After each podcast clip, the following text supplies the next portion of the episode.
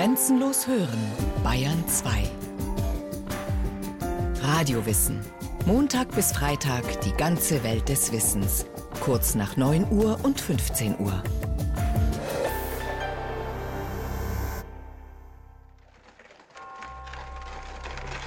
Am Morgen des 6. November 1802 war es mit der klösterlichen Ruhe in Benedikt Beuern schlagartig vorbei. Was haben wir denn? Jetzt reicht's. Der Abt des Klosters, Karl Glocker, soeben von einer Dienstreise nach München zurückgekehrt, fand seine privaten Wohnräume versiegelt, genau wie die Geschäftszimmer der Abtei, das Archiv und die Bibliothek. Ich erfuhr, dass in meinem Kloster der kurfürstliche Kommissar Franz Schattenhofer angekommen wäre, der mir beiliegenden Kommissionsbefehl zu lesen gab. Meine Abtei fand ich schon ganz verriegelt, und der Kommissarius fing an, alle meine Papiere Blatt für Blatt zu visitieren. Man verfuhr mit mir als einem Inquisiten und gleichsam des Hochverrats Schuldigen. So begann für den Abt Glocker und das Kloster Benedikt Beuern die Säkularisation. Die Auflösung der bayerischen Klöster geschah im Auftrag des neuen Kurfürsten Max IV. Joseph und seines Ministers Maximilian von Montgelat. Sie entsprach einer neuen Zeitströmung, in der unaufgeklärtes Denken und Handeln als Relikt vergangener Zeiten erschien. Die vielen Feiertage, die Wallfahrten, das Brauchtum, alles Aberglaube, der verschwinden musste aus Bayern und aus den Köpfen seiner Bewohner, um Platz zu machen für eine aufgeklärte, vernunftbestimmte Selbstständigkeit. Daneben gab es noch einen ganz handfesten Grund für den Staat, gegen die Kirche vorzugehen. Dazu Rainer Braun, ehemaliger Leiter des Münchner Staatsarchivs. Ein Drittel des ganzen Kurfürstentums Bayern war in kirchlicher Hand, war für die staatlichen Organe unzugänglich. Da waren Hochstifte, das waren eigene Fürstentümer. Da gab es die ständischen Klöster mit eigenem Grundbesitz, mit Niedergerichtsbarkeit und Ähnlichem. Das heißt, wenn Montgelat, und er war ja die treibende Kraft, wenn der mit aller Gewalt ein modernes Bayern schaffen wollte, dann musste er zwangsläufig dafür sorgen, dass es um ein einheitliches Staatsgebiet geht, dass eine einheitliche Rechtsprechung durchgeführt wird, eine einheitliche Finanzverwaltung kommt. Der Kurfürst und Montgelat machten sich also ans Werk, ihre Vorstellungen umzusetzen. Möglichst schnell und zum Teil mit drastischen Mitteln.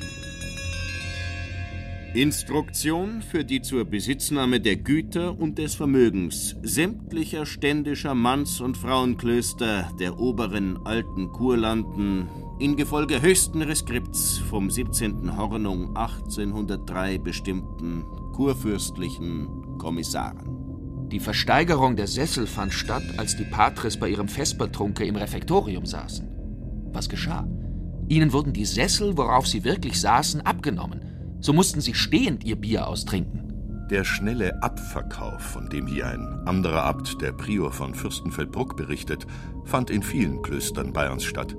Der Abt von Benedikt Beuern allerdings stemmte sich mit allen Mitteln gegen die staatliche Enteignung.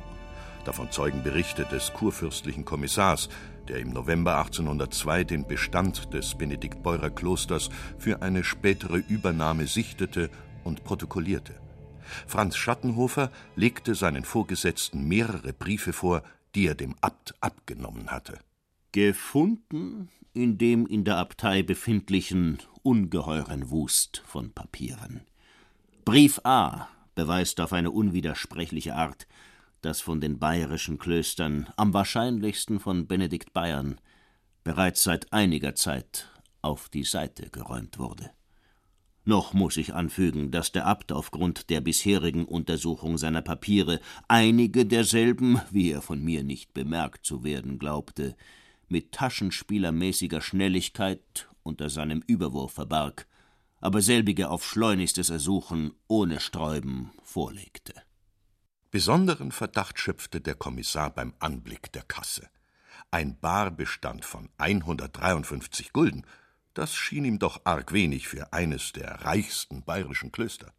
Meiner Überzeugung nach hat der Abt sein Geld mit dem Klostergelde und Vermögen bereits anderswohin geflüchtet, und er kann und will er nicht den Ort verraten, wo selbiges liegt, um nicht alles mit einem Mal zu verraten. Auch möchten sich wohl am nämlichen Orte diejenigen Papiere befinden, die er in der Eile auf die Seite schaffte.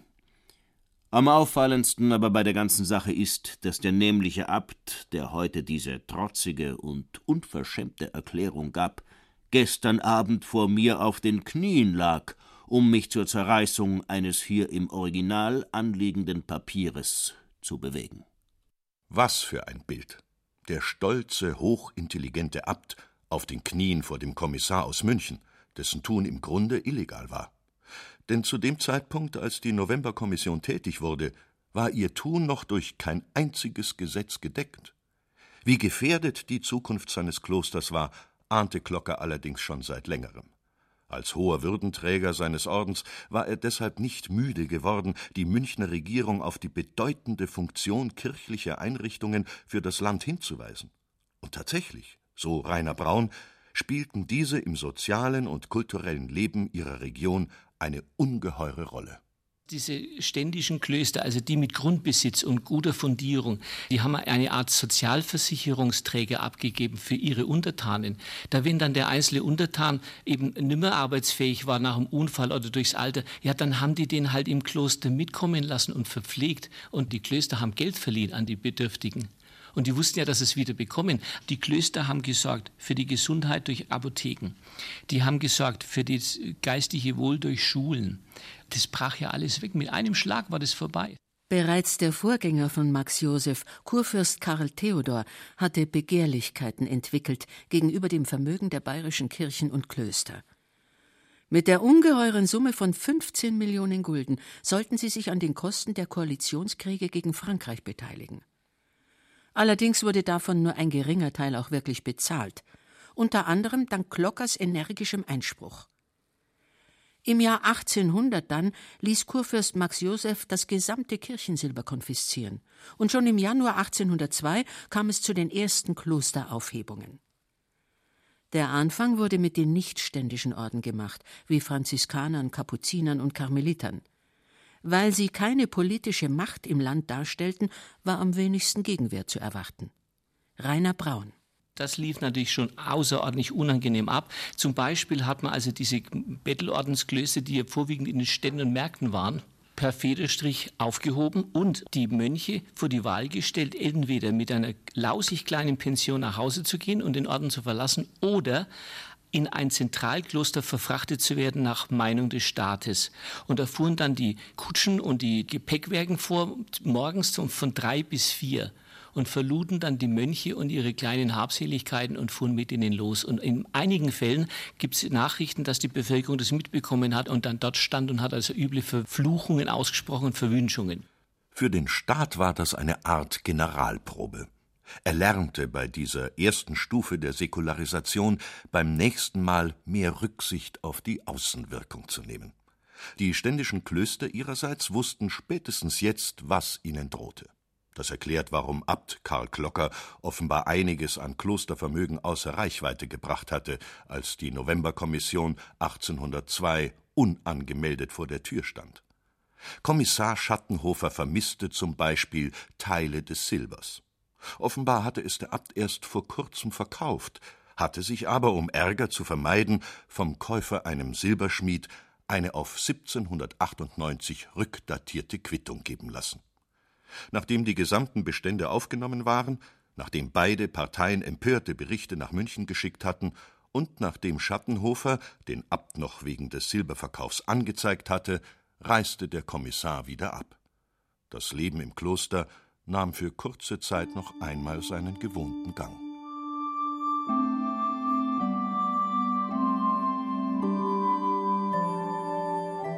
Tausend Jahre waren die Benediktiner hier und Benediktbeuern zählt zu den wichtigsten altbayerischen Klöstern, neben Tegernsee und Westerbrunn, da gibt es keinen Zweifel. Pater Leo Weber führt durch eine kleine historische Ausstellung im ehemaligen Refektorium, dem alten Speisesaal des Benediktbeurer Klosters. Dieser wertvolle Raum ist in der Zeit nach der Säkularisation genutzt worden, einmal als Turnsaal und später als Kohlenlager.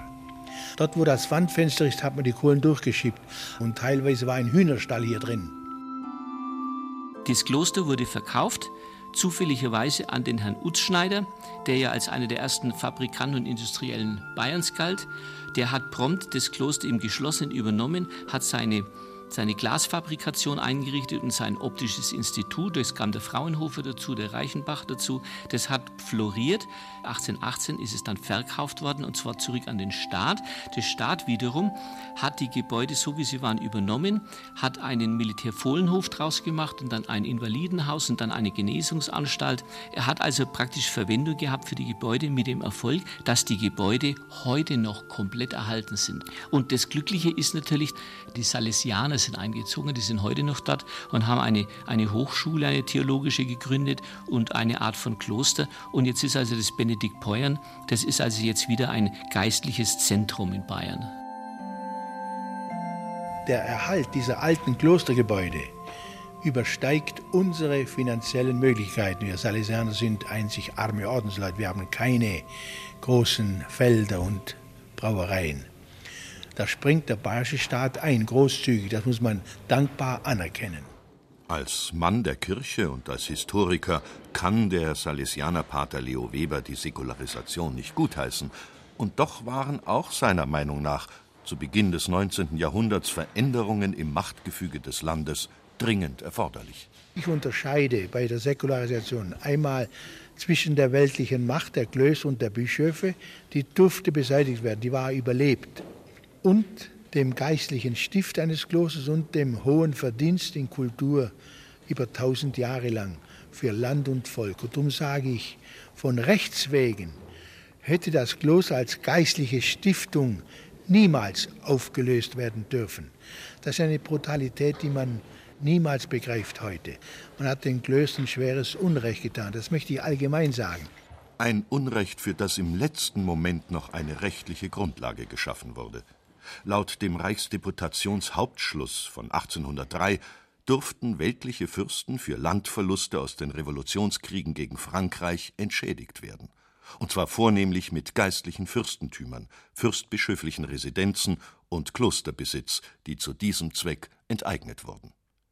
Ende Februar 1803 trat der Hauptschluss in Kraft. Am 17. März rückte die Aufhebungskommission in Benedikt Beuern an unter der Leitung von Maximilian von Ockel, Landrichter von Rauen-Lechsberg. Rainer Braun. Da kam dann der Aufhebungskommissar, hat die Aufhebung verkündet, hat alles beschlagnahmt, hat dann äh, Kommissionen für die Büchereien, für die Gemälde, für das Tafelsilber eintreten lassen, die dann auswählen durften, was für den Staat wichtig wäre und was nicht. Und alles andere wurde dann zwar verschleudert oder verkauft oder wie auch immer. Durch die elende Verpackung gingen leider die meisten Kunstgegenstände und Uhren zugrunde oder wurden doch stark beschädigt, weswegen man hiermit dem Kommissär den verdienten Verweis erteilt. Eine Rüge aus München für den nachlässigen Ockel, der offensichtlich vor allem damit beschäftigt war, einen Kleinkrieg mit Abt Klocker auszufechten. So stritt man darum, was denn nun Kloster und was Privatvermögen sei. Das Klavikord, das der Abt als sein Eigentum beanspruchte, wollte ihm Ockel genauso wenig lassen wie drei Gemälde. Das waren also üble Zeichen und üble Sachen. Man hat dann alles Mögliche unterstellt. Er hätte also Tafelsilber verschleudert, was alles rundherum nicht gestimmt hat. Es war also nur Hässlichkeit, Bösartigkeit, Hass von diesem Kommissar in Benedikt Beuern. Allerdings, da die Definition dieser Aufhebungskommissare so eng gefasst war, konnte der im Grunde genommen außer wütendem Hass gar nicht viel Schlimmes anrichten. Denn, und das dürfte dem Kommissar ein besonderes Ärgernis gewesen sein, der Abt war genau wie seine Mitbrüder für die Zukunft bestens versorgt. Man hat in Äbten sogar geradezu fürstliche Pensionen gezahlt. Die konnten also dann wirklich mit kleinem eigenem Hofstaat weiterleben, konnten Geschichtsschreibung machen und was auch immer. Die meisten starben allerdings dann irgendwie an seelischer Not. Und man hat den Mönchen freigestellt, ob sie heimgehen wollen, ob sie in die Seelsorge eintreten wollen, ob sie in den Schuldienst übertreten wollen. Das sind natürlich ganz andere Angebote, ne? also Zentralkloster zum Aussterben. Viele Mönche nahmen diese Angebote dankbar an. Nicht jeder von ihnen war seinerzeit freiwillig ins Kloster gegangen. Und nicht jeder war einverstanden gewesen mit dem strengen Regiment, das Äbte wie Klocker führten, um den Schlendrian zu beseitigen, der sich im 18. Jahrhundert vielerorts breit gemacht hatte. Klocker selbst aber war tief getroffen. Der harte und willensstarke Mann kam mit dem Verlust seiner Ämter nicht zurecht. und nur drei Jahre später starb er in München, das ihm als Wohnort zugewiesen worden war. Im Sommer 1803 aber weilte er noch im Kloster und beobachtete, was weiter geschah. Die haben zuerst die Mobilien und dann die Immobilien versteigert, diese Aufhebungskommissare. Angefangen vom Tafelsilber bis zum Altarbild, bis zum Kelchen, bis zu den Mönchsgewändern haben die eben einen Termin ausgeschrieben in der Zeitung und dann kamen die Kaufwilligen und haben sich bedient. Meistens die Anlieger, die Anwohner, manchmal natürlich auch so Profihändler, die herbeiströmten und aufgekauft haben, was sie bloß erwischt haben. Und das Gleiche gilt auch für die Gebäude. Die Gebäude standen dann leer rum und dann hat man ausgeschrieben, wird versteigert und dann hat man geguckt. Man hat natürlich vorher äh, Handwerker kommen lassen, die, das nennt sich Taxation auf Abbruch, die vorher geschätzt haben, was das Gebäude bringen würde, wenn man es abbricht. Es war nur der Schätzwert, den man hergenommen hat als Grundlage für die Versteigerung. Trotzdem, die Schätzwerte sind selten eingetroffen und meistens unterboten worden. Bevor es allerdings zur Versteigerung kam, gingen erst einmal Hunderte von Kisten von Benedikt Beuern nach München, voll mit Gegenständen, die den Kommissaren erhaltenswert erschienen. Bilder, Statuen, Musikinstrumente und vor allem Bücher, aus der berühmten Bibliothek mit dem prächtigen Fresko von Johann Baptist Zimmermann. Um die Schätze der Klosterbibliotheken zu sichten und zu sichern, reiste damals ein 30-jähriger Mann durch Bayern, dessen Leidenschaft alten Büchern gehörte. Freiherr Christoph von Aretin, ein überzeugter Befürworter der Säkularisation. Wenn Sie den bisherigen Einfluss unserer Klöster kennenlernen, die ein Drittel des Landes innehatten, werden sie die Wichtigkeit der Änderungen einsehen. Nach tausend Jahren noch wird man die Folgen dieses Schrittes empfinden. Man wird sich den Ruinen der Abteien ungefähr mit eben dem gemischten Gefühle nähern, mit welchem wir jetzt die Trümmer der alten Raubschlösser betrachten. Aretin fuhr von einer Klosterbibliothek zur anderen und beschlagnahmte Wertvolles für den Staat. Soeben kam er aus Tegernsee, dem einstigen Zentrum mittelalterlicher Schreibkunst, mit seinem einzigartigen Bestand an Handschriften. Sie waren zum größten Teil schon auf dem Weg nach München. Der Benedikt-Beurer Bibliothek stand der von Tegernsee kaum nach. Besonders fasziniert war der Freiherr von einem lateinischen Text aus dem 13. Jahrhundert, den die Mönche in einem verschlossenen Seitenzimmer der Bibliothek aufbewahrt hatten. Es ging darin weniger um Gott und Glauben, als um weltliche Liebe, Lebenslust und Leidenschaft. Aretin schickte dieses Buch nicht mit den anderen nach München, sondern behielt es als Reiselektüre bei sich.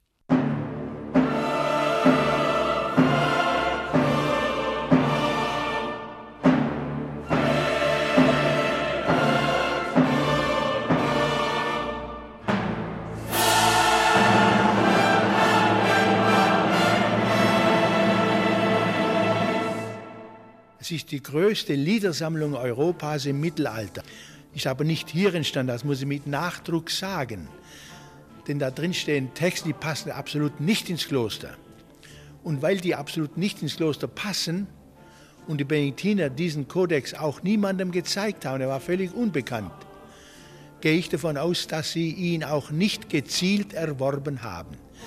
Man weiß nicht, wann und warum dieser Kodex ins Kloster kam. Ich nehme an, dass er vielleicht als Schuldentilgungsmittel herhalten musste. Er war und ist wertvoll, darüber gibt es keinen Zweifel. Aber es ist total falsch zu meinen, diese Texte würden das klösterliche Leben im Mittelalter spiegeln.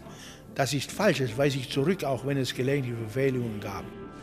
Andreas Schmeller hat zum ersten Mal diese Texte wissenschaftlich veröffentlicht. Und er hat auch den äh, poetischen Titel geprägt, Carmina Burana.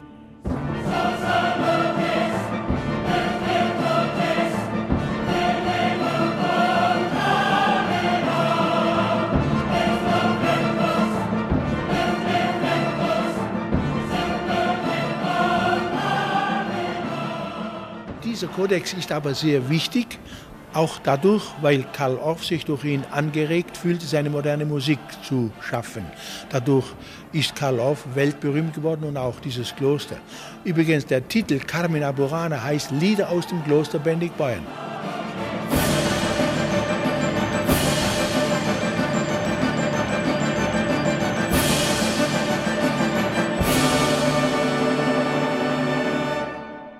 Also das ist der Punkt, wo man, wenn man ganz scharf drüber nachdenkt, sagen kann, irgendwo, irgendwie hat diese Säkularisation zumindest mal bewirkt, dass ausgesprochene Kostbarkeiten erhalten geblieben sind, weil man kann sich ja bei den einzelnen Klöstern ja nie ganz sicher sein, wie die ihre Schätze, ihre Bibliothek, ihre Gemälde, wie die die selber einschätzen.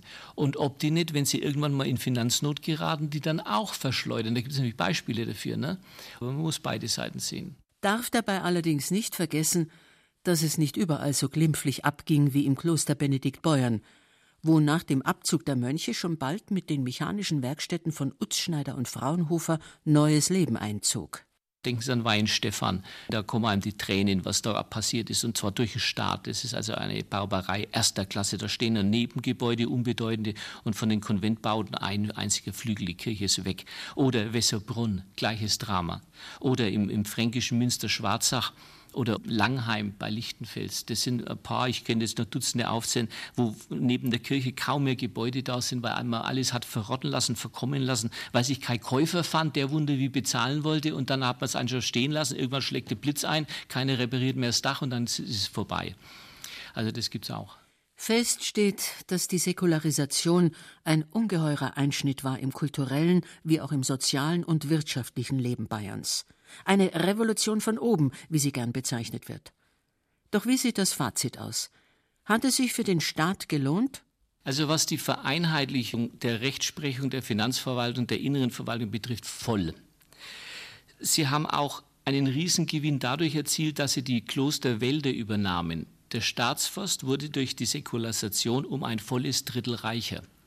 Und kennzeichnenderweise hat er unmittelbar nach der Säkularisation die bayerische staatliche amtliche Landesvermessung begonnen, auf deren Grundlage dann schließlich alle gleichartig und gleichberechtigt vermessen und besteuert wurden. So, andererseits hat man natürlich sich vergaloppiert. Man glaubte, mit der Säkularisation könne man die Staatsschuld mit einem Streich auffangen. Und das ging natürlich so nicht. Denn in dem Moment, wo man die Mönche enteignet, aber ihnen dann Pensionen zahlt, kommt da eine neue Aufgabe auf den Staat zu, mit der man gar nicht gerechnet hatte. Man glaubte auch, man könne mit Leichtigkeit die ganzen Bauwerke verkaufen, die die entvölkerten Klöster jetzt hinterlassen hatten.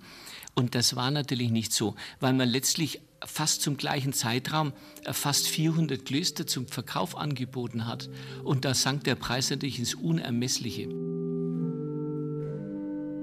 22 Jahre später bestieg König Ludwig I. Bayerns Thron, Sohn und Nachfolger von Max Joseph und im Gegensatz zu diesem ein frommer Katholik.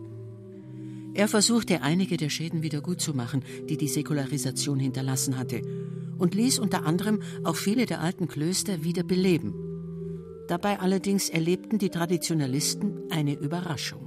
Ludwig I hat auf der Suche nach Mönchen für seine wieder zu begründenden Klöstern eine Umfrage unter den noch lebenden Benediktinern veranlasst, nämlich 1827. Es lebten damals noch 293 Benediktiner. Es war immer ein Vierteljahrhundert vorbei. Ne? Und davon haben ganze elf gesagt, sie würden wiederkommen. Alle anderen wollten zu Hause bleiben.